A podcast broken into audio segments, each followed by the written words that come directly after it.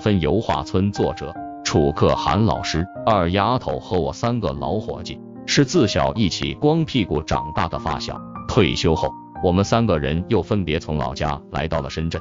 我和二丫头在孩子家当后勤部长。韩老师是个不甘寂寞的人，他在深圳一家大酒店谋得了一份差事。十二月九日星期三，系韩老师轮休，他约我一起到二丫头家里去聚一聚。九点十分，我和韩老师分别从宝安和福田乘地铁如约前往木棉湾。这是我第二次去二丫头家，第一次是顺道去的，算作认门吧。这次是专门约好了去小聚的。二丫头很是热情，当然我们之间用这样的语言表达显得有些俗气。我们仨联系一直比较紧密，小学、初中、高中都在一起。即便二丫头后来去当兵，也保持着书信往来。我们的成长历程中，彼此都留下了深深的烙印。这次小聚，二丫头还是很上心的。有过军旅生涯的她，表面上虽是粗线条。可她考虑问题却很细腻。几个老伙计相聚，不单纯是吃吃喝喝，还得玩的有意义、有品味、有值得回味的地方。基于这样的想法，二丫头特意带我俩到大芬油画村去看看，这也蛮符合我的心理期待。每到一个新地方，我都喜欢体验一下当地的风土人情、名胜古迹。一到大芬美术馆，就令我眼前一亮，这长长的壁画。这独体的反写意字碑雕，加上醒目的巨幅“二零二零演化之星大赛总决赛”广告宣传画，我们仿佛被包裹在浓浓的艺术氛围之中，以致每一个毛孔都渗透着灵动的艺术细胞。更吸引我们眼球的是露天会场的一幅巨大的风景画，一个画师正在这幅大写意山水画上挥毫泼墨，作品中的大男孩完全融进了画面。乍一看还真以为是自然风景里的人物，可仔细瞧瞧，发现人物的嘴角儿在微笑，分明是一个真人吗？我不懂绘画艺术，我无法评鉴这是什么流派、什么艺术风格，但这惟妙惟肖的画面，这人物与景观融为一体的美感，确实令我们这些门外汉惊艳不已。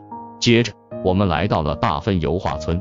我游历过吴冠中笔下那具有浓郁巴蜀风情的公滩古镇，那里的画作几乎是乌江上的薄雾包浆而成的。我也参观过画坛鬼才黄永玉艺术博物馆，那里珍藏的一幅幅老先生的真迹墨宝，仿若是沱江那温婉的湘西风情吟诵而来的。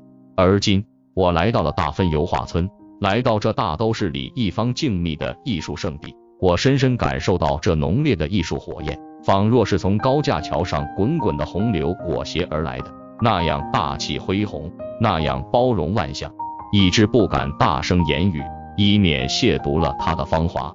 如今的大芬油画村，家家开画房，人人懂画艺。当你置身于街巷弄堂，纵看是画街，横看是画像，除了色彩还是色彩，除了画室就是画房。人人是画师，个个是儒商。据网络贴吧记载，高峰时这里有一万多人从事油画艺术和与之相关的业务。大芬村已成为油画产业的代名词，成为享誉海内外的艺术品牌。在此之前，很少有人知道大芬村是改革开放的强劲东风，是敢为天下先的深圳人敏锐地捕捉到了这方水土的灵气。他们深信。大芬村一定会成为孵化艺术灵感的圣地，一定会幻化成五彩缤纷的艺术海洋。我们徜徉在大芬村的大街小巷，一会儿在红石祠堂、乌石祠堂前驻足凝视，追古烁今；一会儿又在大洋山古宅前沉吟低语，甄别大洋山牌匾中大字是不是太字。更多的时候，面对一幅幅精妙绝伦的油画作品。用我们有限的艺术修养，小声评议。其实，我们真正能做得到的，只有由衷的赞美与钦佩。嘿嘿，伙计们，饿了吗？吃饭去。二丫头温馨的话语，勾起了味蕾的强烈回应。